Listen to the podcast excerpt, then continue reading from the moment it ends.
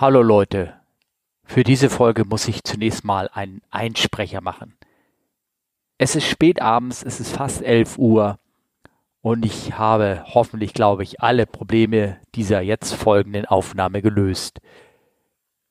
Olli war in Frankfurt, ich war in Hamburg zu Hause. Olli hatte schlechtes Netz, hatte irgendein Handyproblem, irgendwas hat er total in seine Aufnahme reingefunkt. Dann ist sie mehrfach abgebrochen. Ich musste sie aus allen möglichen Dingen zusammenschnippeln. Es ist die Hölle gewesen. Ich hoffe, ihr könnt trotzdem mit dieser Aufnahme was anfangen und habt eine große Freude an. Was ähm, den Titel angeht, Olli musste das Wort crappy erstmal googeln, bevor er den Titel verstanden hat. Macht das auch mal. Vielleicht fällt das euch dann äh, leichter. Aber bitte tut mal eingefallen. Googelt nicht nach dem Wort Crabs. Viel Spaß bei dieser Folge. Hallo Steffen. Hallo Olli, schönen guten Morgen. Einen wunderschönen guten Morgen. Wie geht es dir? Mir geht's ganz gut. Ich war gestern aus dem Flug, war wiedergekommen, alles schön, bin leicht ausgeschlafen, also kann losgehen. Sehr schön. Ja, was die Hörer nicht wissen, das ist unser zweiter Versuch. Das ist echt der Wahnsinn. Ne? Dann will man mal vormittags, jetzt weiß ich auch, warum alle Podcasts abends aufgenommen werden, glaube ich. Werden sie alle, ja, okay, das kann ich, mag sein, ja. Also, weiß ich nicht, vielleicht. Ähm, wir haben eben schon mal einen Versuch gestartet. Das stimmt. Und was ist? Das Telefon klingelt. Und das sind zwei Anrufe gewesen, also zwei Versuche, zwei Anrufe. Beides mal Anrufe, auf die man irgendwie zwei Wochen wartet. Und genau in dem Moment, wo wir die Aufnahme starten, kommen diese blöden Anrufe. Deswegen hast du jetzt auch angefangen, gleichzeitig beim Podcasten deinen Lottoschein auszufüllen, ne? Richtig. Ja, das ist auch schön. Hat das wenigstens auch Vorteile. ich sag's dir. Ja, also es ist der 27.2. morgens sogar mal.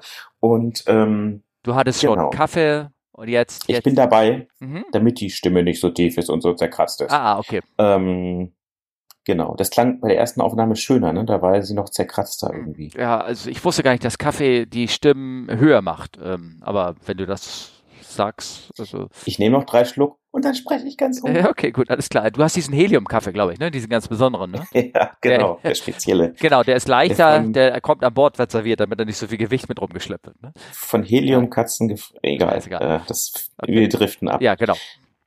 Äh, ja, also ich bin zu Hause. Ich war ja gestern auf dem äh, Flug äh, wiederbekommen. In, ähm, ich war in dem schönen Singapur. Eigentlich hätte ich in derselben Zeitraum äh, in äh, Shanghai sein sollen, aber aus ganz bekannten, sehr dominanten Gründen, das kann man der Sache ja gar nicht entgehen, ähm, wurden diese Flüge schon Anfang äh, Januar ja abgesagt. Äh, Nämlich es geht um den Virus, ne? dieser Biervirus und ähm, Nee, Covid-19 bitte. Covid-19. Korrekt. Okay. Aber, aber Steffen, siehst du, und das ist doch der Punkt, wärst du bei der Fracht, hättest du trotzdem einen Flug nach Shanghai gehabt. Ja, aber auch kein Layover, richtig? Nee, das stimmt. Ja, also, äh, wir steigen nicht aus, nein. aber äh, fliegen tun wir immer noch, weil ja, lohnt sich jetzt halt, also das muss man halt einfach so sehen. Ne? Ja, bis die Fabriken da auch alle zumachen, ne? die jetzt noch ein bisschen was liefern können. Ne? Ja, ach, ich glaube, also vor allen Dingen nach China. Ich meine, die brauchen irgendwie gerade ganz viel Desinfektionsmittel und Atemschutzmasken. Ne? Und die werden doch alle in China hergestellt. Wird nicht alles in China hergestellt? Habe ich mich auch gefragt, aber scheinbar gibt es auch woanders noch eine kleine Fabrik. Ah, okay, alles klar. Naja, hm, aber ich Ahnung. war in Singapur und auch dort konntest du ähm, das deutlich spüren.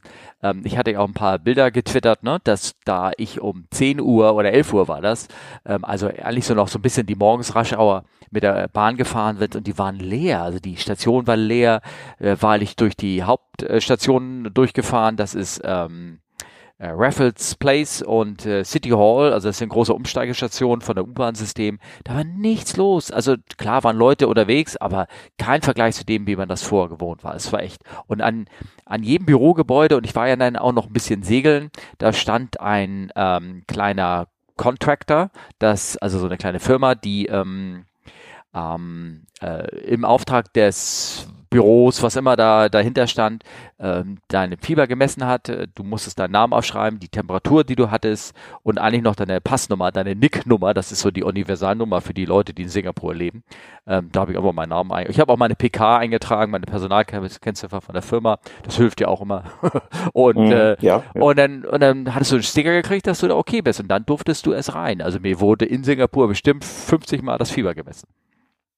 Also, oder die Temperatur, weil Fieber hatte ich ja nicht. Das kriege ich ja erst in ein paar, paar Wochen.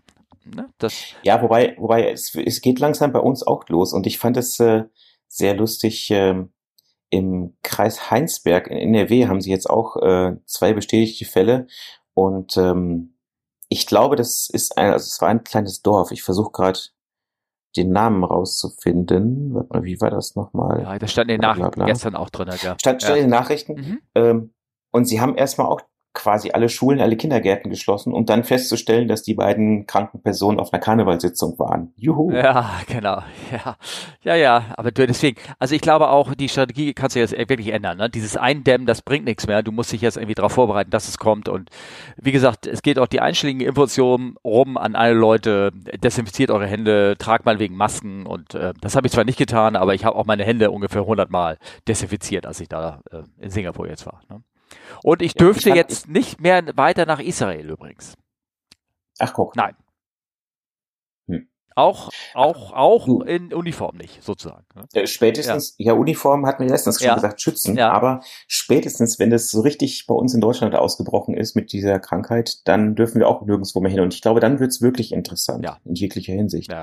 Also ähm, von daher, ja, mal gucken, ja. würde ich sagen. Ja, schön ist es nicht. Schön ist es nicht. Ich habe ja, ich habe ja neulich, war der Flug, es geht äh, über WhatsApp ganz viel, Wahnsinn. ganz viel.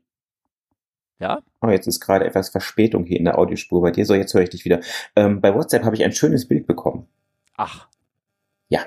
Hard Rock Café Wuhan, wenn man die U-Bahn für sich alleine haben möchte. Haben wir das letztes Mal schon gesprochen? Ich weiß es gar nicht. Ja, also ich kenne das Bild auf jeden Fall. Ja, ja, das ist äh, sehr schön. Ja, das habe ich auch bekommen. Ne? Wahrscheinlich hat es die ganze Welt bekommen. Gut möglich. Ja, genau. Ähm, was äh, wollte ich sagen? Ach ja, ansonsten, äh, mehr möchte ich das Thema irgendwie gar nicht ausschneiden, weil ansonsten war das der, der ganz normale Wahnsinn, so ein Flug zurück, wenn du da also ja, für mich, genau, das war für mich das Highlight. Ähm, Flugzeit war ein bisschen länger. Also wir waren ähm, nicht voll ausgebucht. Wir hatten nur 430 Leute an Bord. Also war noch 70 freie Plätze. Also immer noch ein 320er hätte reingepasst oder eine kleine 319er oder sowas. Ähm, mhm.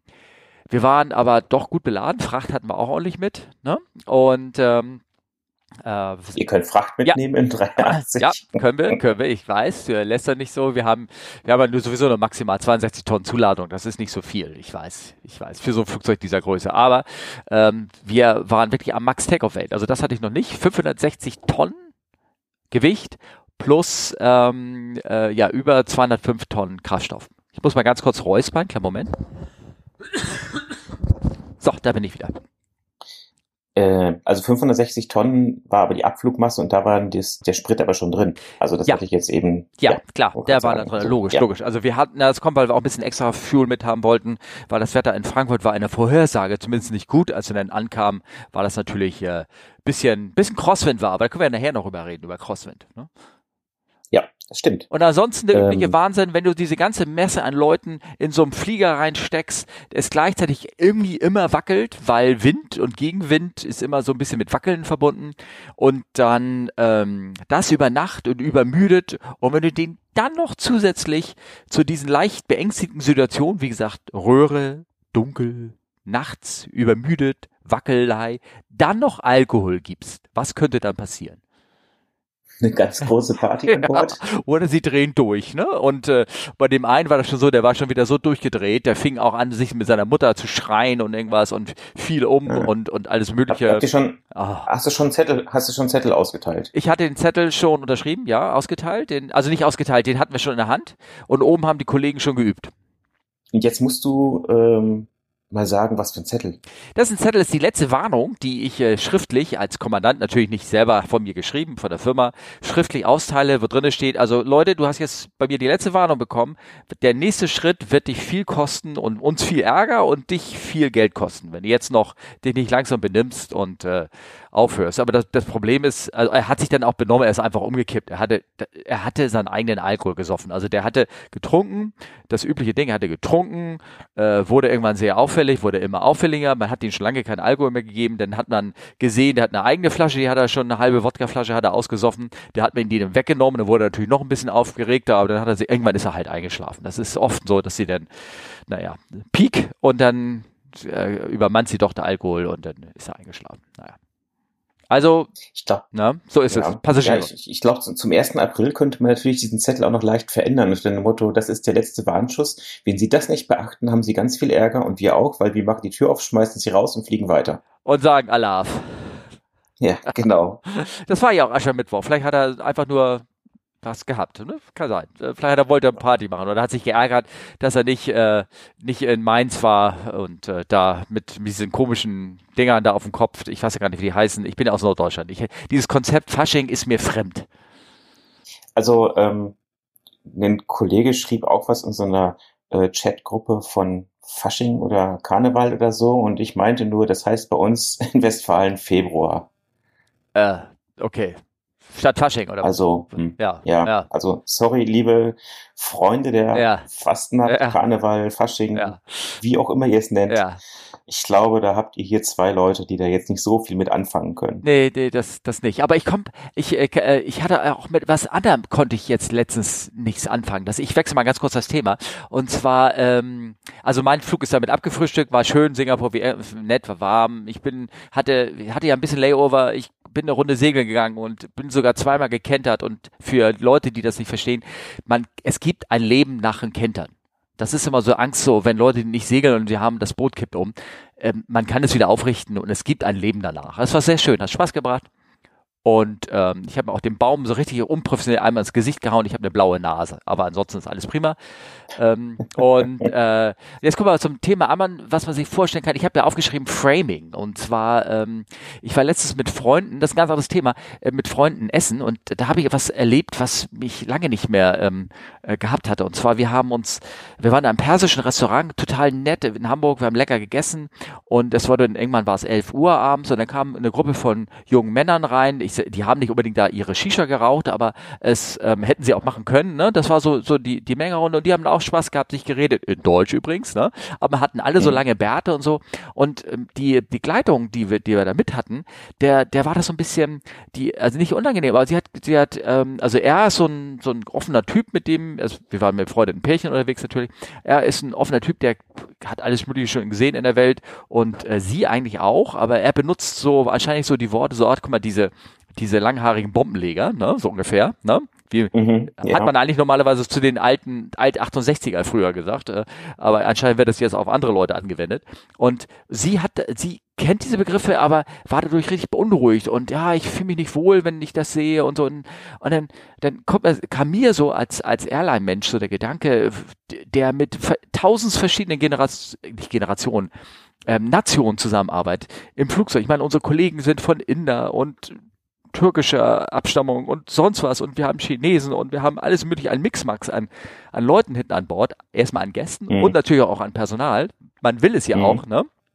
Ähm, mhm. das, ich war, ich, ich hatte dieses Gedankengut gar nicht im Kopf. Also ich war echt ein bisschen, mir war das unangenehm, also, weil sie auch so laut darüber geredet hat, ne? Und ich habe mal Angst gehabt, die kommen gleich und und werden wirklich irgendwie böse auf uns, ne? Weil wir sie in so eine Schublade tun. Was, es war irgendwie, es war ein interessantes Erlebnis. Also muss ich sagen, das hat mich, das hat mich befremdet. Ich weiß nicht, wie euch das da draußen so geht, ne?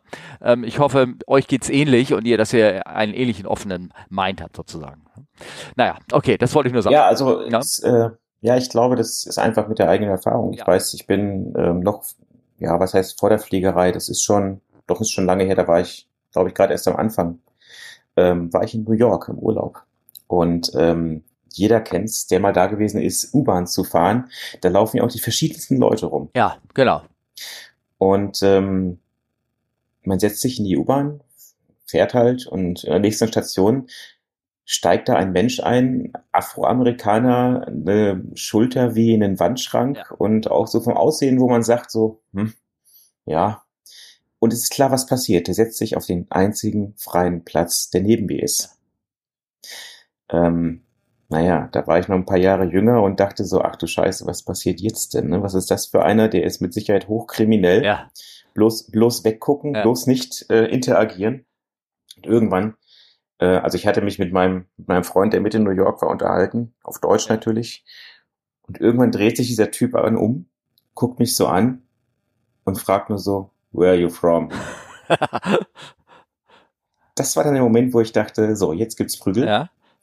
Weil ich dachte, der Typ, so wie der aussieht, der hat mindestens zehn Messer in der Tasche. Ja. Und ich so, ja, Germany.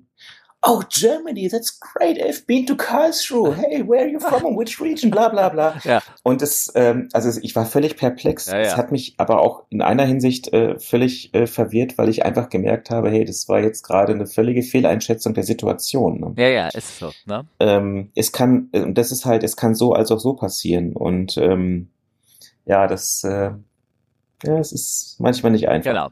Also wie gesagt, ähm, vielleicht hängt es wie gesagt auch mit unserem Beruf irgendwie zusammen, dass wir das, dass uns das diese Gedanken gar nicht leisten können oder irgendwie so. Also das fiel mir nur so unangenehm auf. Ne? ähm, ja. Gott. Ja, das war's eigentlich so, was ich erzählen könnte, so privat, was so letztes passiert ist. Aber wir haben ja andere Themen hier und zwar haben wir Fragen bekommen. Ne?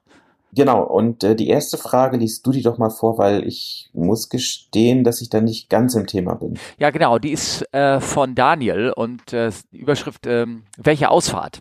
Das dreht sich um ein Video von mir, was ich äh, letztens bei ähm, Twitter gepostet hat. Da hatte ich eine Kamera vorne reingehängt, äh, wie immer natürlich über 10.000 Fuß schon lange eingeschaltet und das ganze Ding lief einfach so mit.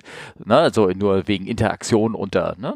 hier Silent Cockpit ja. und all sowas, wie das heißt. Und das läuft, läuft so mit. Dann habe ich ein Zeitraffer-Video und dann gehe ich hinten am Ende der Bahn raus, ähm, konnte man sehen und wie, wie es jetzt so ist. Steffen, halt. Steffen, warte mal, ja, warte. Es geht um Los Angeles. Also ja. du, du, du rollst am Ende der Bahn raus. Ballons fahren Ultraleichtflugzeuge gehen, Flugzeuge rollen. Das Schöne ist, ich habe das eben nicht verstanden, weil da war gerade Unterbrechung. Was hattest du gesagt? Ich sagte Ballons fahren. Ja. Ultraleichtflugzeuge gehen und echte Flugzeuge rollen. Genau. Das war irgendwo letztens ein Thema, ne? Bei irgendwo, habe ich gehört, äh, die Frage.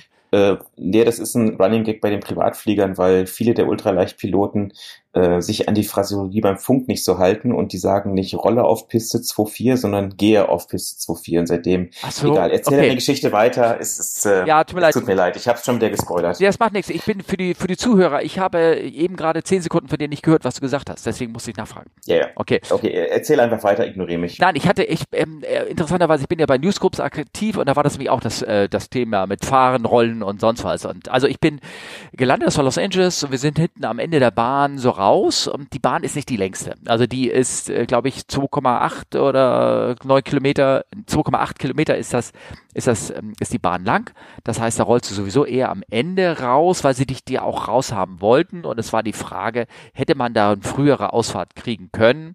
Ja, hätte man kriegen können, müsste man genau durchrechnen. Ähm, wir wollen aber die Bremsen ähm, eigentlich nicht so stark belasten. Wir wollen auch gerne nicht so viel ähm, Schubumkehr geben, weil Schubumkehr geht immer auf die Lebensdauer der Trieb Triebwerke und Triebwerke bei unserem Flieger, bei meinem Flieger, den ich gerade fliege, die sind eher so sehr teuer und eher so auch gerade, die liegen nicht überall so rum, sagen wir mal so. Und alles, was die Lebensdauer äh, von den Triebwerken verlängert, also wenig EGT, die bringt sozusagen, ähm, ist gerade sehr, ähm, ist sehr gut, ist also eigentlich bei jedem Flieger gut. Und, äh, wir rollen da, Los Angeles ist aber ganz eine andere Frage, da ist es gewollt, wir rollen am Ende der Bahn raus. Wir hätten auch eine Aufnahme äh, vornehmen können. Das bedeutet, dann werden die Bremsen natürlich warmer und darauf geht sich jetzt die Frage, hey Steffen, danke für die Antwort. Ähm, ich weiß gar nicht mehr, was ich da geantwortet habe. Ich bin leider nicht so firm in den Details der Bahn und Turnaround-Zeiten. Könnt ihr mal in der nächsten Folge eventuell erklären, wie sich der High-Speed Taxiway auf die Turnaround-Zeit auswirkt? Gruß aus der alten Hauptstadt. Das wird wohl Bonn sein, ne? Das äh, hat jetzt ein sehr hohes schwarze Humor-Witze-Potenzial. Ja. Ich verkneife mal Kommentare. Vielleicht meint er auch aus der alten, äh, weil die jetzt so alt ist, die Stadt, die Hauptstadt, die wir jetzt ja. sind. Ja. Kann auch sein. Ist egal. Das kann auch sein. Ja, genau. Ähm, ja, wie, wie rollt ihr denn so raus? Ihr seid ja vor allen Dingen meistens viel schwerer bei der Landung. Ihr seid doch immer gerne mal Max Landing Weight, ne? Ja, ähm, wie rollen wir raus? Ähm, so wie es passt, ist es egal bei uns. Hm. Also ähm, man will natürlich grundsätzlich Material schonen und äh, darüber, also an, an Stelle Nummer eins steht die Sicherheit. Dann genau. kommt irgendwie Material schonen und dann kommt natürlich irgendwann auch die äh, damit einhergehend die Wirtschaftlichkeit und ähm, ja so Krach und Lärmbelästigung der Anwohner. Das heißt, im Normalfall machen wir nur wenig Umkehrschub und ja, bremsen normal, sage ich mal. Ähm, wir haben aber kein Problem. Der Hintergrund ist, was vielleicht viele nicht wissen, wenn man jetzt zu schnell bremst, dann werden die Bremsen ja sehr heiß. Und ähm, die brauchen einfach relativ lange, um abzukühlen. die äh, Energie, die in dem Flugzeug steckt, die Masse in Bewegung, die wird ja quasi in Wärmeenergie umgewandelt und das braucht schon mal relativ lange, bis die bis die weggeht, sage ich mal, aus den Bremsen. Und deswegen wirkt sich das auf diese sogenannte Turnaround-Zeit aus. Das heißt, äh, wenn man zu stark gebremst hat vorher, muss man unter Umständen, da gibt es Tabellen für, einfach warten, bis man wieder starten darf. Warum denn? Zum Starten brauchst du auch keine Bremse. Das ist eine ganz ehrliche Frage. Die wurde mir mal so gestellt, als der Kollege eine Ansage machte und ich saß hinten drinne und hat gesagt, tut mir leid, wir müssen leider, wir haben eine Verspätung, wir müssen eine Bremse wechseln, die ist ein bisschen, die ist mir zu runter, ich möchte eine frische Bremse haben und deswegen hat er, äh, machen wir jetzt Verspätung. Halbe Stunde ist die Bremse gewechselt, da guckt mich der Gast neben mir an und sagt, wieso bremsen? Wir wollen doch starten, was ist das Problem? Das ist eine sehr gute Frage eigentlich. Ähm, klar, wir überlegen natürlich all, immer, was alles sein könnte und der klassische Fall ist der Starterbruch, am besten bei einer sehr hohen Geschwindigkeit, dann werden die Bremsen mit Abstand am heißesten. Genau. Richtig. Also ist ja, wir haben ja immer den Plan B und der Plan B ist ein Starterbruch und äh, wenn die Bremse da schon heiß ist und gewisse Energie aufgenommen hat, kann sie eventuell die zusätzliche Energie von einem Starterbruch nicht aufnehmen und versagt in diesem Bremsvorgang. Und das ist nicht gut, ne? Will er mir nicht haben. Nee. Nö. Und deswegen gibt es da halt entsprechend Tabellen, äh, die man halt nutzen könnte, wenn die Bremsen heiß sind, um zu gucken, wann darf ich wieder starten. Genau. Ähm, manche Flugzeuge haben ähm, Breakfans, die äh, im Layover, also im, in der Turnaround, in der Zeit am Boden dann die Bremsen aktiv ein bisschen runterkühlen, aber in der Langstrecke eigentlich eher nicht, weil das eigentlich die Zeit dafür ausreicht. Und äh, normal werden unsere Bremsen, wenn wir so normal gebremse haben, werden die 400 äh, bis 500 Grad heiß, ähm, ähm, 400 Grad eigentlich eher. Und wenn sie über 600 ja. gehen, dann gucken wir schon mal genauer hin. Und wenn, wenn die Differenz, dann müssen wir das irgendwann auch eintragen. Ne? Dann hat eine Bremse vielleicht ein bisschen geschliffen und dann ist sie heißer geworden. Also wenn der Unterschied mehr als 150 Grad zwischen den einzelnen Bremsen ist, äh, zwischen einer Bremse und den, den Rest der Bremsen, dann müssen wir auch technisch da vorgehen, sowas. Ne? Naja, tatsächlich ist es so, ähm, ich hatte mich mal so ein bisschen mit dem Thema befasst. Das äh, Problem hängt auch damit zusammen, vor allen Dingen im Frühjahr, dass die Bremsen versagen. Weißt du warum, Steffen? Äh, Bremsenteisungsflüssigkeit äh, oder irgendwas so? Ja, ganz richtig. Ja? Die Enteisungsflüssigkeit, die im Winter natürlich vor allen Dingen eingesetzt wird, die greift die Carbonbremsen an ah, auf Dauer. Okay. Und deswegen ist der Bremsenverschleiß im März, April am höchsten. Ah, okay. Und äh, man merkt es entweder, dass die Bremsen ähm, gar nicht richtig heiß werden, also sprich nicht mehr richtig bremsen oder halt dann zu heiß werden. Auf jeden Fall eine Abweichung von der Norm und daran kann man dann auch erkennen, äh, ob sie getauscht werden muss. Das Problem ist, äh, muss man dazu sagen, dieses Bremsenpaket, das natürlich mehrere Bremsklötze, sage ich mal, Bremsscheiben, ähm, die sitzen halt relativ äh, tief im, im, im, im Reifen drin, in dem Bereich, wo die Felge ist. Und man kann von außen so einfach nicht erkennen, wie abgenutzt oder wie kaputt die Bremsen sind. Mhm. Das heißt, jedes Mal müsstest du, wenn du nachgucken wolltest, den Flieger aufbocken. Ja, das ist, sieht aus wie ein großer Wagenheber. Und ähm, dann musst du den Reifen runternehmen, kannst du die Bremse angucken und dann kannst du das beurteilen. Deswegen ist das mit der Temperatur eine relativ äh, praktische und wichtige Sache. Genau, richtig. War, hast du schon mal, hast du schon mal einen Flieger aufgebockt, Steffen? Ähm, ich hatte, das ärgert mich, ich war in der Halle natürlich, als wir, als wir die Einweisung bekommen haben für den, für den 380, waren wir in der Halle und da waren neben, und haben, sind durch alle Löcher so durchgekrochen, ich habe auch viele Bilder gemacht von allen möglichen Ecken und neben, neben meinem stand so ein anderer Flieger, der war auch ähm, aufgebockt, komplett aufgebockt und ähm, ich habe mir das angeguckt und äh, ähm, der, während ich mich umgedreht hat und nur haben die da drüben einen Gearswing gemacht und ich hätte das so gerne aufgenommen. Ach Mann. Naja, gut, ist egal. Das ist nee, das, was mich immer noch ärgert. Ja. Ich habe ich hab tatsächlich mal äh, eine 777 mit dem Wagen hier aufgebaut. Ach so, ach du meinst, ah, so richtig so. Ich dachte, die so richtig klassisch. Ich dachte, die nehmen also dafür wie, Druckluft nehmen die dafür mit äh, mit dem Reifen, mit, also das kenne ich auch das Konzept. Äh, ja, das kannst du vielleicht an einer Homebase machen, aber wenn du weit weg von zu Hause bist, an, einer, an einem Flughafen, wo du nicht mal eine eigene Maintenance hast, ja. musst du nehmen, was du bekommst. Ja. Und ähm, die BG muss jetzt weghören. Äh, der Techniker musste natürlich alleine auf Pumpen eigentlich hochbocken ja. und dann haben wir irgendwann gesagt, ähm, komm, ja. wir wechseln uns mal ab, weil es ist schon, also du hebst ja so ein paar Tonnen auch hoch. Ne? Genau, richtig. Und wahrscheinlich brauchst du denn pro hin und her macht ihr wahrscheinlich immer nur so ein Drittel Millimeter, ne? Oder irgendwas, ne? Äh, gefühlt ja. Ja, ja, genau. klar. Ja, ja, klar. Kann ich mir vorstellen. Ja. Ähm, ja, um ähm, jetzt auf diese Frage zurückzukommen, ähm, ja, wie wirkt sich auf die High-Speed Turnaround, äh, den High-Speed Turnoff auf die Turnaround, also auf die Umkehrzeit aus? Ja gut, je mehr du bremst, desto mehr musst du eventuell warten, bis die Bremse kühler sind. Bei uns Langstrecke hat das wenig Auswirkungen, Kurzstrecke schon eher mehr und ähm, ähm, und alle alle Nachteile hier mit mit also zum Beispiel eine Sache, die man beim Auswahl des des Exits oder des, wo man raus will, das kann man sich ja vorher aussuchen sozusagen, so ein bisschen aufpassen sollte, wäre zum Beispiel, die Bahn ist nass und ähm, man äh, kommt gegen beim, beim Abrollen gegen Ende der Bahn hin, wo aus der Gegenrichtung früher oder im Laufe des Flugbetriebs sehr viele Flugzeuge gelandet sind. Das heißt, da ist sehr viel Gummiabrieb und wenn du jetzt da in diesen letzten 300 Meter der, der Bahn reinrollst, dann sollte man ein bisschen so bedenken, dass ähm, man schon eine vernünftig heruntergebremste Geschwindigkeit hat, weil dort ist in der Regel die Haftung der Bahn ein bisschen reduziert, weil aufgrund dieser Gummibelag plus im Wasser da drauf ist, das nicht so optimal ist wie so ein schöner, frischer Beton. Das erwähne ich nochmal so ein bisschen. Ja. Genau.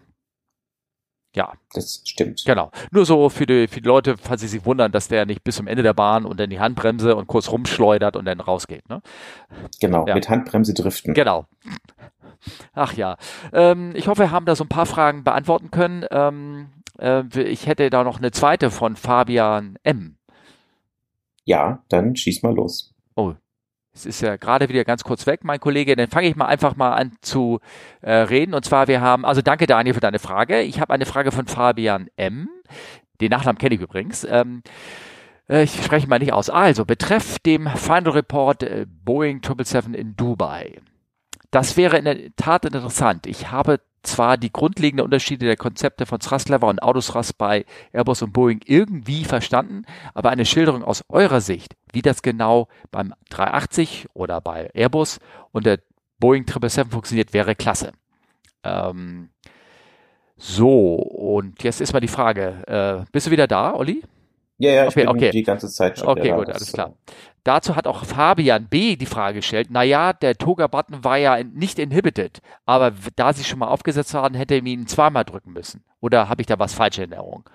Und dann wird ähm, ähm, hier der, der Frage nochmal der Bericht äh, verlinkt, zu dem es überhaupt geht. Das habe ich nämlich gar nicht erzählt. Es geht um eine Boeing 777, die ist, äh, war ein Totalverlust, die ist gelandet in Dubai und ähm, äh, die BH sind durchgestartet und haben ähm, nicht äh, die korrekt den Take-off-Schub, die, also die waren noch im ähm, Leerlauf sozusagen, die Triebwerke, und die wollten durchstarten. Und wenn du natürlich ohne Schub versuchst, den Flieger wieder vom Boden abzuheben, das klappt nicht. Und am Ende sind sie wieder auf der Bahn gelandet, ähm, sind äh, zum Stehen gekommen und äh, kaputt und der Flieger ist sogar noch ausgebrannt. War das nicht so? Äh, ja, genau. Hab, also vielleicht zu dem zu dem Hergang ja. ganz kurz. Ich habe das total ähm, durcheinander erzählt, Leute. Es tut mir schrecklich leid. Ich war verwirrt, dass normalerweise normalerweise ist es so, dass ähm, die Airline, also Emirates in dem Fall, normalerweise mit Autothrust on fliegt. Das heißt, die Schubregelung kommt vom Flugzeug, äh, obwohl man manuell quasi steuert. Und ähm, die Schwierigkeit ist, dass man einen Knopf hat, um durchzustarten, dieser Toga-Button, Take off Go Around heißt Toga. Mhm. Und was macht das Flugzeug? Man drückt auf den Knopf, ähm, das Flugzeug weiß von der Steuerung her, so, der Pilot will durchstarten, ähm, passt auch alle Anzeigen richtig an, kommandiert auch Nase nach oben, also in dem Flight Director, in dem, in dem künstlichen Horizont und schiebt halt Schub nach. Das Problem ist, wenn man mit der 777 auf dem Boden aufgesetzt hat und drückt dann diese Toga-Buttons, dann sind die Anzeigen prinzipiell alle gleich, nur eine Sache fehlt, er schiebt keinen Schub rein. Warum ist das so? Ähm, das hat, ich sag mal ganz einfach technische Gründe. Das liegt an den, an den Autothrottle Modes. Das ist ein bisschen schwieriger zu erklären. Das Problem ist, das haben die Kollegen da in Dubai nicht beachtet. Der eine hat gesagt, okay, Go-Round durchstarten. Hat er auch korrekt auf die Knöpfe gedrückt. Die Anzeigen waren passend. Der Pilot Flying, also der Pilot, der am Fliegen war, hat die Nase auch nach oben genommen. Der andere, das hat halt nicht drauf geachtet, dass Gase nachgeschoben wurde. Und sie haben halt das Fahrwerk eingefahren. Das heißt, irgendwann hat die Energie nicht mehr ausgereicht und die sind halt wieder auf dem Boden aufgekommen und haben, das muss man sagen, wahnsinnig viel Glück gehabt. Genau, ja, stimmt. Die haben das stimmt, die haben das Fahrwerk ja schon eingefahren. Ähm, ja, die, ähm, also der, der Pilot Not Flying oder Monitoring, wie heißt er, hätte eigentlich darauf zu sorgen sollen, dass der Schub auch gesetzt wird und anlegt, bevor ähm, äh, ja, bevor man den, die Sache sozusagen weiter ausführt. Ne? Also zum Beispiel bevor Einfahren des Fahrwerks, glaube ich, ne? hätte er das auch machen müssen. Ne? Von Prozeduren, Prozedur, Procedures her sozusagen. Genau, hätte man ähm, direkt nach Lift auch nochmal auf diese, also wenn man vom Boden weg ist, nochmal auf diese Toga-Buttons gedrückt, dann wäre das auch alles kein Problem gewesen. Aber ja, das haben sie halt nicht gemacht. Und ähm, Lust, ja, interessanter Fakt am Rande, ähm, das Fehlermanagement dieser Airline ist sehr typisch für die Region, sage ich mal. Die haben sie einfach äh, rausgeschmissen. Genau. Das heißt, man kann sie auch gar nicht mehr befragen wahrscheinlich, weil sie sonst wo sind. Ne? Ähm, die werden woanders jetzt ja. wohl, denke ich mal, genau. fliegen. Ja. Ja. Ähm, ja, ist schon, muss man sagen, ein ähm, größerer Fehler, der da passiert ist. Die Gründe dafür muss man jetzt natürlich genau differenzieren, ob das jetzt an den Kollegen lag oder ob es vielleicht auch an den Verfahren lag oder ob es am Training lag, mhm. ähm, ist natürlich immer einfach zu sagen, naja, die Piloten haben das falsch gemacht. Aber manchmal äh, ist da ja auch ein wirklich richtiger anderer Grund dahinter, sage ich mal. Ne? Ja. Ja, ja. Also die können, also es kann ja sein, dass sie einfach das vergessen haben. Es kann ja aber auch sein, dass sie es nie richtig gelernt haben oder dass Bist die Verfahren das anders sagen bei denen. Also das, ähm, genau. Genau. Ähm, ja, ist schwierig ähm, zu beurteilen. Äh, ist natürlich die Frage ist grundsätzlich, warum ist das technisch so? Ähm, ist die, also ich weiß bei der 737 ist, ist das Konzept sehr ähnlich. Wenn du aufsetzt, ist es da so sogar physisch, dass zwei Sekunden nach dem Aufsetzen äh, innerhalb also nach dem Aufsetzen innerhalb von zwei Sekunden, wenn ich auf die Toga-Knöpfe da gedrückt habe, hat äh, die hat der Autosrast noch reagiert, hat die Gashebel nach vorne geschoben und der Schub lag an. Wenn ich das nach den zwei Sekunden gemacht habe, ähm, hat nichts mehr geklappt. Wie du schon gesagt hast, der Schub wurde nicht nachgesetzt. Der Flieger hat zwar von seinem Autopilotverhalten her und den Flight Directors hat er gesagt, so, ich mach Go-Around, ähm, aber die Autostrottel ist physisch richtig rausgefallen. Deconnected, deklatscht sozusagen. Mhm. Und ähm, die, die Schubhebel haben sich nicht bewegt. Ist es auch zwei Sekunden bei der 777? Ähm, nee, das, es geht mit äh, Ground Contact sozusagen, also mit Touchdown und ähm, die, ähm, die Autothrottle-Regelung ist zwar nicht so mechanisch, aber technisch genauso abgebildet wie auch schon in der 737. Das heißt, ähm, die, die Aussage von Fabian, der gesagt hat, äh, sie hätten zweimal drücken würden, dann hätte das geklappt. Wäre, stimmt das? Nee, auch nicht. Die hätten, es hätte erst dann funktioniert, wenn sie in der Luft nochmal gedrückt hätten. Ah, okay. Okay, gut, alles klar. Ähm, ähm, ja, oder wie gesagt, man hätte einfach die Hebel mich einfach selber nach vorne bewegen müssen. Ne? Haptisch nach vorne ziehen und dann wäre das auch geklappt. Aber äh, genau. Wobei man muss auch dazu sagen, das klingt jetzt so einfach äh, an dem grünen Tisch äh, in der Situation, das geht natürlich alles schnell. Mhm. Ne? Das, äh, ohne die jetzt in Schutz nehmen zu wollen, ähm, es ist halt eine sehr dynamische Situation. Genau. genau. Und bei generell mit diesen Autosforce-Systemen bei Boeing versus Airbus, ähm, die bei der Boeing hat man halt diesen Thrust Lever, also die Schubhebel, die bewegt man und genau so kommt das, sage ich mal, mehr oder weniger bei den Triebwerken raus. Mit dem, also auch wenn der Autopilot an ist, bewegen die sich und das ist bei Airbus halt nicht. Das ist der große Unterschied im Grunde genommen. Ja, es ist überhaupt grundsätzlich, ne? Die eure Flight Controls bewegen sich immer. Ja, die stellen die Bewegung nach der, der, der Steuerflächen und bei Airbus äh, bewegt sich da nichts. Da ist äh, Stimmt, ja. auch bei den Flight Controls bewegt sich das nicht. Da ist halt ähm, das Design so, dass du äh, bei der Autosras hast du drei Notches, an denen du die Schubhebel hinstellst. Ähm, Climb, Flex oder Full sozusagen. Und ähm, beim Takeoff schiebst du deine Gashebel also der grundlegende Unterschied ist, dass diese Schubhebel beim Airbus, die wirken als Limitgeber. Also da ähm, legst du fest, wie weit Schub du mit deinen wer immer Schub gibt, sei das die Autosrottel oder du selber als Pilot, Pilot, wie weit der Schub gegeben werden soll auf dem Triebwerk. Das heißt, wenn ich einen Start mache, ähm, schiebe ich die Hebel auf, äh, wenn ich ein Dienst, einen Takeoff machen möchte mit reduzierten Takeoff-Schub, schiebe ich ihn auf Flex. Wenn ich ihn einen Full Takeoff, Thrust Takeoff machen möchte, dann schiebe ich sie ganz nach vorne rein. Und dadurch, dass ich sie nach vorne in diese Notches reinschiebe, wird gleichzeitig auch ein Schalter umgelegt, sozusagen für die, für das Autoflight-System und dem System wird dann gesagt, aha, der Kollege möchte jetzt starten oder der möchte jetzt äh, ein Go-Round machen. Das heißt, diese, diese äh, Schublevel haben zwei Funktionen. Wenn ich den auf Flex oder auf ganz nach vorne schiebe, dann mache ich entweder ein Takeoff oder mache ein Go-Around. So, und das ist die äh, beim, beim 320, 340, 380 gibt es nicht diese Toga-Buttons. Da lege ich die Gashebel auf voll nach vorne, auf Toga und dann heißt es, ich mache ein Go-Around. Das heißt, was bei Airbus eine Schwäche ist, dass die Leute durchstarten wollen, schieben die Gashebel manuell mit der Hand nach vorne, aber gehen nicht in den allerletzten Toga-Notch, sondern den nur von Flex. Damit mhm. schieben sie den Schub zwar nach vorne, aber und der, der, der, das, also der Schub ist auch da, also für Flex oder für Max Kleinpower ist gesetzt, aber sie haben mhm. dem System damit nicht getan, sie haben praktisch nicht diese Knöpfe gedrückt.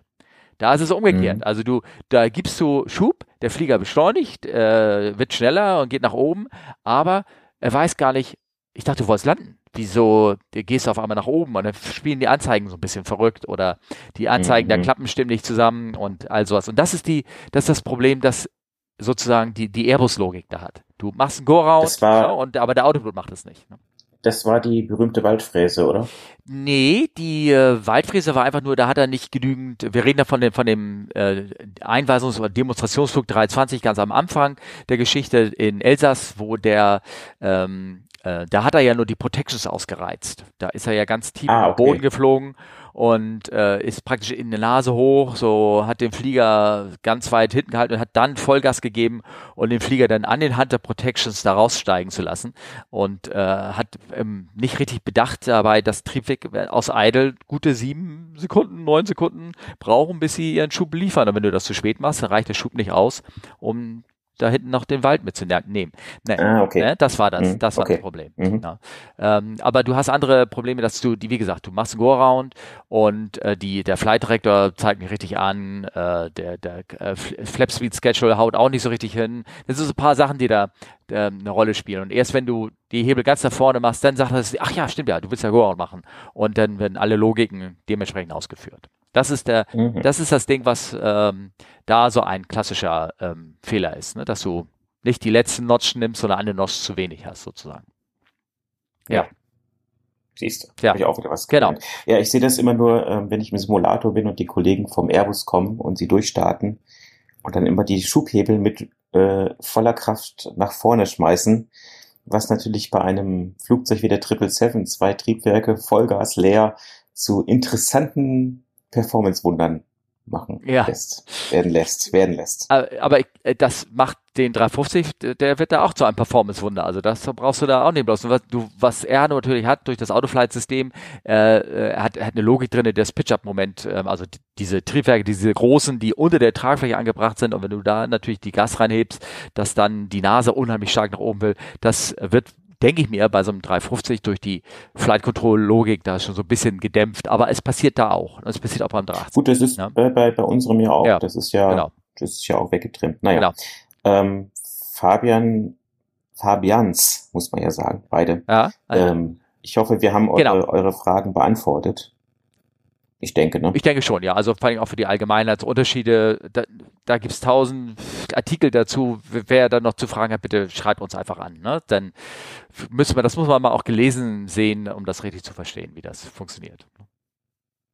Was hast du denn für Neuigkeiten oder Geschehnisse in der Luftfahrt? Ich, es war windig die Tage, ne? Genau. Es ist steife Brise. Jo, ach, ja, also du weißt ja, der, ich glaube ab Windstärke 6 redet der, der Norddeutsche erst von einem Wind, ne?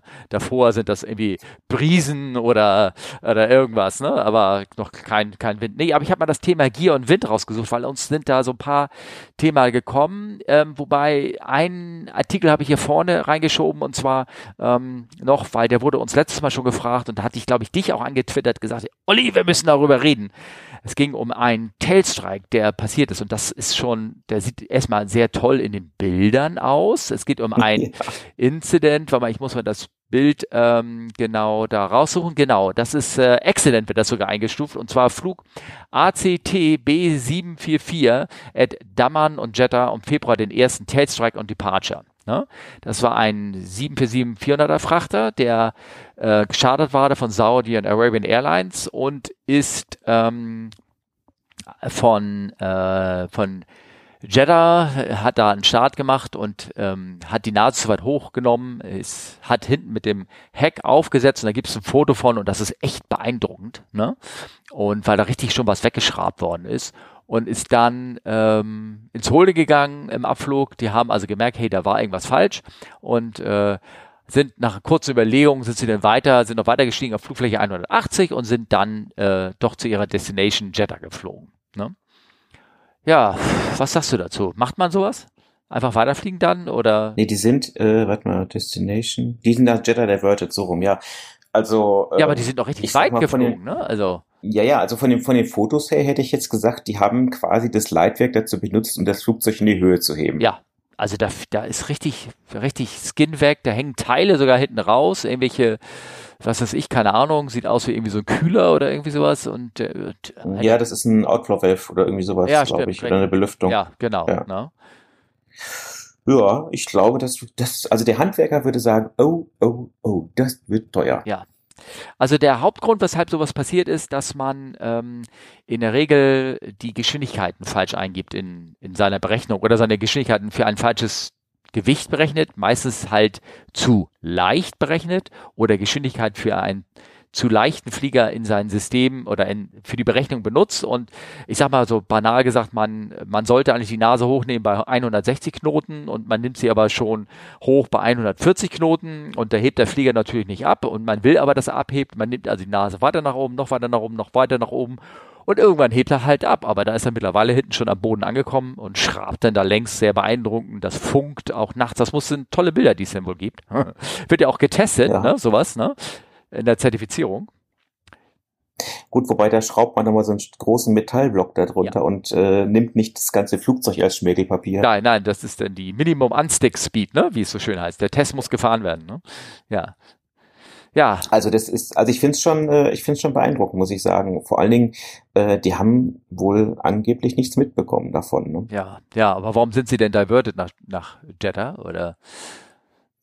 Ja, ich glaube schon, dass irgendwann der vom Turm mal sagt, Jungs, ihr habt da ein bisschen was verloren. Ja, ich glaube auch nicht, also die, die haben schon was gemerkt, die sind ja erst wie, ich glaube, Jeddah war auch das, die, das Ziel. Also sie sind schon normal weitergeflogen, nur nicht in Flug. Was sagte das Flugfläche 100? Würdest du auf Flugfläche 100 steigen mit so einem Fehler? Tja, naja, 100 wäre vielleicht noch eine Überlegung, aber 180 ist dann schon. Es ist halt die Frage. Ja, oh, Entschuldigung, das war meine ne? Frage. Ich habe das falsch gestellt. Würdest du auf Flugfläche 100 steigen? Nein. Nee, das hängt halt vom, vom Luftraum einfach ab. Ne? Äh, dann würde ich aber den Flug nicht durchführen. Also ich glaube, weil alle Checklisten, alle Verfahren, die darauf hingehen, dass wenn du ähm, Tailstrike hattest, ich, das kann ja wirklich passieren und es gibt Checklisten dafür, Suspected Tailstrike, dann machst du eins nicht, du setzt nicht die Kabine unter Druck. Ja gut, das wird da sowieso nicht mehr geklappt haben. Gut, wobei ist es, ist es schon innerhalb der Druckkabine? Ich glaube nicht, oder? Nee, das wird außerhalb der Druckkabine sein. Das glaube ich nicht. Ähm, Ah, wobei. Ja, ja, da weiß ich nicht genau. Aber auf jeden Fall, nee, das machst du nicht. Du, äh, suspected, nee, guck mal, wenn du da guckst, die, die, der, der hat ja schon angefangen ganz unten bei den Outflow Valves, hat er ja auch schon geschraubt. Ja, ne? stimmt. Ja? ja. Und, ja. Ähm, also die, alle Verfahren sagen, nein, du machst das nicht, du setzt den Flieger nicht unter Druck, weil du gar nicht weißt, ob diese Panel, man sieht es auch bei dem zweiten Foto hier vom Aviation Herald, ähm, die sind alle angeschrabt und du weißt gar nicht, ob die Nieten, ob das alles noch hält. Und wenn du dann den Flieger unter Druck setzt, kann das sein, dass er die Panel rausfliegen und dann die Struktur noch weiter beschädigt wird. Und deswegen setzt du den Flieger nicht unter Druck und ein Flug äh, ohne Druck im Flugfläche 180, das machst du auch nicht, wegen Sauerstoff und so. Ne? Mhm. Also, ähm, was bei dem da im Kopf passiert ist, ich weiß es nicht. Also ich kann nur, also, ich, also die müssen davon wirklich nichts gewusst haben oder sind blauäugig da einfach weitergeflogen. Also das ist schon, das ist schon ein ganz schöner Stunt, den die da gemacht haben. Ne? Ja. Ja, also ich bin mal auch gespannt, ob sie den wieder reparieren. Ja. Ähm, äh, es gibt, ähm, äh, wie gesagt, äh, es wird in der Zertifizierung aus diversen Gründen wird die Minimum Unstick Speed, also die minimale Geschwindigkeit, wo du den Flieger wirklich abheben kannst, festgestellt. Daran, daran kannst du nämlich auch die wirkliche Performance des also Stallgeschwindigkeit und alles, was da zusammenhängt, feststellen oder verifizieren, dass die Berechnung beim Flugzeugdesign gestimmt hat. Und dann, wie gesagt, äh, machen sie große Holzblöcke runter oder Eisenblöcke und dann wird das äh, nachgestellt. Ich kann da ein paar Links reinstellen, da gibt es über ein 380 schöne äh, Videos auch, wie sie das dort äh, gemacht haben. Ne? Oder mit jedem Flieger machen. Ja, ne? ja das stimmt. Also soweit dazu. Ne? Ja, also sieht schon beeindruckend, beeindruckend aus, aus finde ja. ich. Ja. Dann, Aber das muss man auch sagen, das Flugzeug fliegt noch damit, ne? Ja, ja, klar, logisch.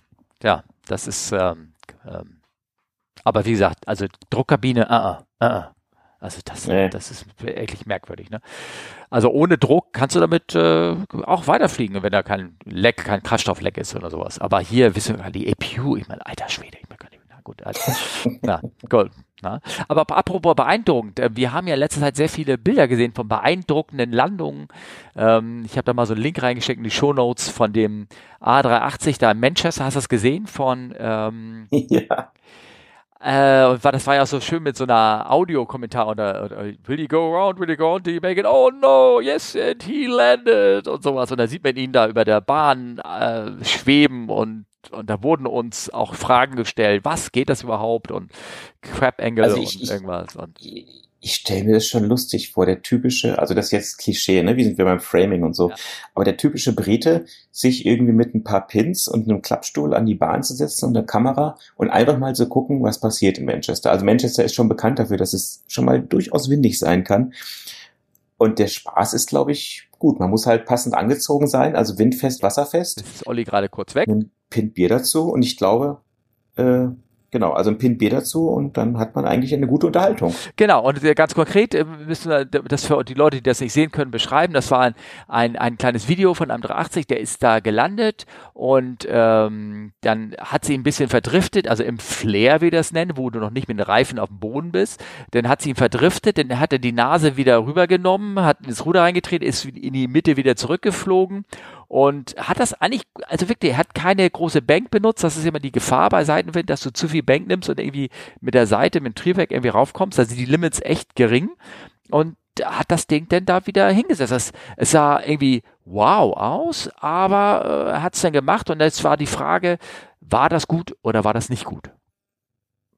Und, und was sagt der 380 Skipper? Also der, der 380 Skipper sagt, ich kann anhand des Kamerawinkels kannst du nicht feststellen, ob er jetzt da irgendwelche Limits oder irgendwas da überschritten hat. Es gibt auch, glaube ich, keine großen offiziellen festgeschriebenen Limits bei der Landung. Wie viel Crab Angle, was ist das, der deutsche, der deutsche Begriff dafür? Äh, Gierwinkel oder ja, Krabben, Krabbenwinkel? Äh, keine Ahnung. Also, keine Ahnung. also der Winkel zwischen Flugzeugnase und Runway sozusagen. Ne? Genau. Welchen du da, äh, ich weiß nicht, ob es da ein Limit gibt. Es gibt einen Recommended Angle und der ist, glaube ich, bei vielen Flugzeugen gleich und der ist nicht mehr als 5 Grad. Und ähm, in der Regel machst du das so, dass du eigentlich an der Landung, du fliegst ran mit deinem, äh, du, du, du um ähm, praktisch bei Seitenwind natürlich immer noch in die Richtung der Runway zu fliegen und ähm, nicht vom Wind seitlich verdriftet zu werden, musst du natürlich einen gewissen Winkel zur ähm, zur Runway haben und wenn du fliegst in diesen Winkel ran und kurz vor der Landung ähm, machst du mit dem Ruder, trittst du den, das Flugzeug gerade, dass, dass die Nase in Richtung der Runway zeigt und versuchst dann wird der Wind dich wieder anfangen, versuchen seitlich zu verdriften. Und das kannst du so ein bisschen durch, ähm, durch ähm, ja, ganz gleichen Bank oder also äh, Bank ist jetzt Querneigung, praktisch dadurch eine, eine, eine Seitenkomponente wieder reinbringen in, in dein Auftriebsschema, um dass das dich nicht zur Seite driftet sozusagen. Du hast einen Vorteil, dass du erstmal eine Masse hast, also wenn du deinen Flieger gerade riskst, wird er sich nicht gleich zur Seite bewegen, ähm, weil er einfach eine gewisse Trägheit hat, deswegen machst du das erst kurz vor der Landung und ähm, ja, nicht, dass ich mich jetzt hier verquatsche. Und das hat er alles gut gemacht. Und dann hat ihn aber der Wind, der war nicht gleich am Boden, dann hat der Wind ihn wieder rüber gedriftet, dann hat er wieder ein bisschen rüber reingetreten, hat sich zurück zur Centerline und hat dann aufgesetzt. Also, was soll ich dazu sagen? Es sah spektakulär aus. Die Leute haben das weltweit kommentiert. Ich glaube nicht unbedingt, dass er da irgendwelche Limits überschritten hat. Er ist vielleicht auch noch in der Touchdown-Zone, also in dem Bereich, in dem wir aufsetzen sollen, aufgesetzt. Also er hat da nicht zu viel Runway verschenkt. Aber äh, dadurch, dass es so spektakulär war, ist es, äh, wie man hört, der Firma so ein bisschen übel aufgestoßen, weil sie waren auf einmal in der Presse und das möchte man halt nicht. Ne? Weil es gibt auch Leute, die sagen, okay, das hat, das hat uns Angst gemacht. Ja, da sind wir schon wieder bei dem Nahost-Kulturkreis. Genau. Aber ähm, äh, ja, bei uns ist es tatsächlich so, dass wir sowohl das mit dem gerade treten, wie wir das nennen, machen können mit der Landung. Ähm, wir dürfen die 777 aber auch mit Crap, also mit schräg, keine Ahnung, wie das heißt, äh, aufsetzen oder ähm, bis zu bestimmten Windgeschwindigkeiten auch äh, mit Wing Low, also wie man das eigentlich bei der Privatfliegerei macht, dass man eine Fläche hängen lässt und dann quasi ähm, zuerst mit dem Hauptfahrwerk im Wind aufsetzt. Ja, das äh, kannst du, das kannst du, glaube ich, auch, ich sag mal, auch so ein bisschen dieses Wing Low kannst du machen, aber irgendwann ist es halt Limit, ne? Die Triebwerke hängen unter den Tragflächen. Und anders als bei der Cessna, wo die, wo die Tragflächen oben auf dem Dach sind sozusagen, wo das überhaupt nicht stört, ähm, ist halt Gibt es da konkrete Limits, wo du, dass du das nicht machen darfst? Ne? Ach so, ja, ja ich meine, also ähm, andere Muster, zum Beispiel MD-11 hat man lange Zeit nur so gelandet. Ne? Äh, wie? Äh, mit Wing Low oder mit? Ja, genau. Ah, okay, ja. alles klar, gut. Aber auch da gibt es bestimmt Limits. Also wenn du da in die Tabelle reinguckst, da gibt's Limits. Ja, Crosswind-Limit halt. Genau, genau. Das normale, also maximale Seitenwind. Ah ja, okay, genau. alles klar. Und äh, ja, und jetzt ist die Frage, was ist mit dem Sa mit dem Leitwerk? Kann das, äh, Quatsch, mit dem Fahrwerk? Kann es das ähm, aushalten? Es ist eine Belastung für das Fahrwerk, wenn man ähm, schräg aufsetzt. Äh, sobald man aufsetzt, zieht einen die Widerstandskräfte des Fahrwerks, zieht den Flieger automatisch gerade, sozusagen. Ähm, es ist aber interessanterweise, merkst du das kaum. Also für das Fahrwerk und für das, du hast kein, keine großes Skitten oder irgendwelches Rumsen oder irgendwas in dem Fahrwerk, wenn die Bahn nass ist. Weil dann ist es wirklich, du setzt auf und erstmal ist es alles wie Gummi unter dir und glatt und du glitschst praktisch. Du trittst den Flieger dann ganz gerade, sobald du aufgesetzt hast. Und dann äh, hältst du den Flieger mit dem Ruder und auch vielleicht mit einem Input in dem Querruder hältst du den Flieger dann auf der Centerline. Und, und das kannst halt zu gewissen maximalen Limits und darüber hinaus ähm, ähm, geht das halt nicht mehr. Aber gibt es überhaupt Limits bei der Landung für den Crosswind von dem Hersteller? So generell ja. Also bei uns äh, schon. Sind das denn wirklich Limits oder sind das nur äh, demonstrated? Max demonstrated? Also bei uns steht es als Limit drin, ja. 35 Noten jetzt bei ja, aber ich glaube, trockener Bahn. Und ich so glaube, weiter. das ist vom, nicht von, wir haben auch ein Limit, aber das ist von der Firma aus. Die haben das reingeschrieben. Ich glaube, also zum Beispiel, ich weiß, bei der 737 damals äh, war da immer Max Demonstrated Crosswind äh, absurd hoch, irgendwie 44 Knoten. Ne? Aber die Firma hat nachher daraus 35 gemacht. Nee, das ist bei uns auch im Hersteller-Manual. Ah, okay. Also ich habe ähm, ich, ich hab noch die Original Boeing Ah ja, okay, gut, alles klar. Damals war das äh, ganz normal das Limit. Ah ja, okay, ja. alles klar. Gut, also weil ich bei der 3.7 war, da hat man das nur Demonstrate genannt. Also wir haben es demonstriert und äh, Genau, und irgendwann hat man halt auch in den Airlines gemerkt, okay, wer hat denn das da eigentlich demonstriert? Ach so, das waren Testpiloten, die dafür äh, acht Versuche gebraucht haben, bis sie überhaupt die Landung geschafft haben. Ich glaube, wir setzen das Limit mal für unsere Piloten ein bisschen runter. Ähm, ja. Lustigerweise, Steffen, mit wie viel Rückenwind dürft ihr landen? Wir äh, dürften mit zehn maximal. Es gibt Flugzeuge, wenn du die kaufst, dann haben die auch standardmäßig im Prospekt eine maximale Rückenwindlimit von 10 Knoten. Ja. Aber als extra für ein paar tausend Dollar kannst du das Rückenwindlimit 15 Knoten kaufen. Ja, das ist schön, ne? Das ist Stempel, das ist, Stempelgeld. Damit. Womit man, ja. womit man Geschäft machen kann, das ist der Wahnsinn. Ja, genau, richtig. Ja, herrlich. Ja. Ähm, aber überhaupt, aber deswegen wollte ich mal auf das Thema Gier und Wind. Also was hält so ein Fahrwerk aus? Wie ist das gemacht? Also wie gesagt, die Limits gibt's. Crab Angle 5 Minuten, 5 Grad ist recommended. Ne? Ähm, ich wollte nur darauf hängen, was machst du überhaupt, wenn so ähm, so sehr starker Wind ist, was, was machst du mit dem Flieger, so mit Türen, mit Chocks und ist Wind vielleicht doch ein Problem bei der Beladung und äh, wie, wie sieht das bei euch da aus? Ähm, ja, die Frachttür ist sehr, sehr groß. Ah, ja. Ähm, genau, ich glaube, wir müssen ganz kurz einmal unterbrechen. Ja, Moment. Ich drück mal auf Pause. Steffen, da bin ich wieder. Ha, hallo. Weißt du, was passiert ist? Nein. Mein Datenvolumen ist aufgebraucht. Ach du Kacke. Oh, okay. Und jetzt. Wupp, wupp. Ja, da gibt's doch so Werbung. Ja, jetzt. Für. Ja, was machen wir denn jetzt? Jetzt, jetzt wird's teurer, oder was? Äh, nee, ich habe mich jetzt hier über ein öffentliches WLAN reingeklinkt und ich hoffe, dass es funktioniert. Ah, Mal gucken. Okay. Öffentliches WLAN, ist klar. Ja, ja. Nee, nee, es ist so ein Unity Media Hotspot hier. Ja, ja. Sponsored by Wireshark. Ich verstehe schon. Ja, ja. Nein, dieses, dieses Mal nicht. Okay. Oh, okay. Ja, entschuldigend. Ja. Also genau, jetzt äh, gucken wir, ob es vielleicht jetzt erstmal funktioniert. Ja, äh, Ich genau. habe die Erfahrung gemacht, dass dieses WLAN nach einer gewissen Zeit in der Performance immer nachlässt. Ja. Deswegen, ähm, genau, Okay. machen wir erstmal weiter. Genau, die Frage, die ich gestellt habe, was muss man machen, wenn so ein echter Sturm kommt mit so einem Flieger? Ähm, ja, warm anziehen, Ja. Wind- und Wetterfest und bei uns die Frachttür nicht so weit aufmachen. Ne? Tja. Ich, Bist du noch da? ich höre dich, du warst auf einmal wieder weg. ja, Wir, reden, hm. wir reden einfach mal weiter. Also warm anziehen, habe ich gehört. Ne? äh, warm anziehen und die Frachttür nicht so weit aufmachen. Genau, da, äh, worauf ich eigentlich hinaus wollte, es gibt da so, was machst du denn? Sturmbetankung, kennst du das auch, ne? Nee, Äh, da mal in dein Handbuch gucken. Das hast du garantiert auch, dass du ab einer gewissen Windstärke müssen die Wingtanks voll sein. Der Flieger muss mit der Nase in Richtung Wind stehen. Äh, du musst nicht nur das äh, Nosewee abgeschockt haben, sondern auch das Hauptfahrwerk abgeschockt haben. Ach so, das meinst du. Ja, ja, also die ganzen dann- Dinger. dann- Irgendwann dann ist ab klar, ja. einer Geschwindigkeit von 50 Knoten müssen die Chocks mit Ketten versehen sein, dass sie, dass der Flieger sich nicht durch hin und her schwingen, die Schocken, Schocks langsam löst, ne, und er dann praktisch aus den Schocks rauskommt.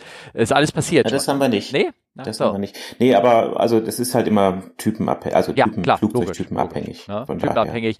Ich weiß, bei der 3.7 gab es so bestimmte Minimum-Tankmengen, die man haben musste und, äh, und all sowas. Und was die Türen angeht, ich spreche mal gerade weiter, weil ich höre dich gerade mal wieder nicht. Was die Türen angeht, es gibt ja auch dann so ein Limit, das war das Limit, dass du die Tür nur, also konkret beim 380 ist es, ähm, dass du die Tür nur bis, ähm, äh, bis 40 Knoten öffnen kannst, 50 Knoten bis, wenn der Flugzeug im Wind steht und sie müssen spätestens bei 60 Knoten geschlossen sein. Also wenn du so einen richtigen Sturm hast, dann kannst du, also neben, auch wenn du meinetwegen, wenn der Wind direkt auf die Nase kommt und du dann da noch offiziell starten könntest und landen könntest, du kannst ja nach nichts mehr anfangen mit dem Flieger, ne? Der, der, du kannst keine Mhm. Türen aufmachen, gar nichts. Du stehst da auf der Rampe und machst dicke Backen. Also.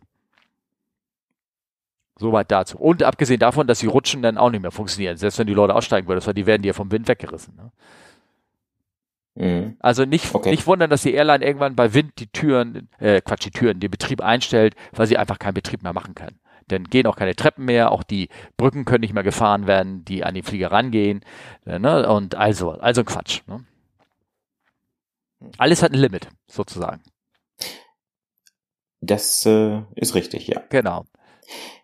Ich glaube, Steffen, wir müssen hier mal ein bisschen abkürzen, Okay. weil es ist irgendwie nicht so wirklich toll mit der Verbindung, Nee, muss ich stimmt. gestehen. Und das ist auch für unsere Das heißt- Hörer auch nicht so gut. Das heißt, wir haben noch ein paar Themen, die Nee. müssen wir auch bewahren für nächstes Mal, meinst du, ne? ja, das heißt, wir müssen jetzt äh, sowieso bis zum Monatswechsel warten. Okay, alles klar. Gut. Ah, Ja. Ich kann noch äh, kleine kleine Geschichte irgendwie mitbringen, noch wenn äh, die Datenverbindung ausreicht. Und zwar ähm, ähm, nur gerade wieder Live-Geschichten gehört von unseren Gästen, ähm, die äh, in der ersten Klasse reisen, die begnadete Gruppe, die sich das leisten können.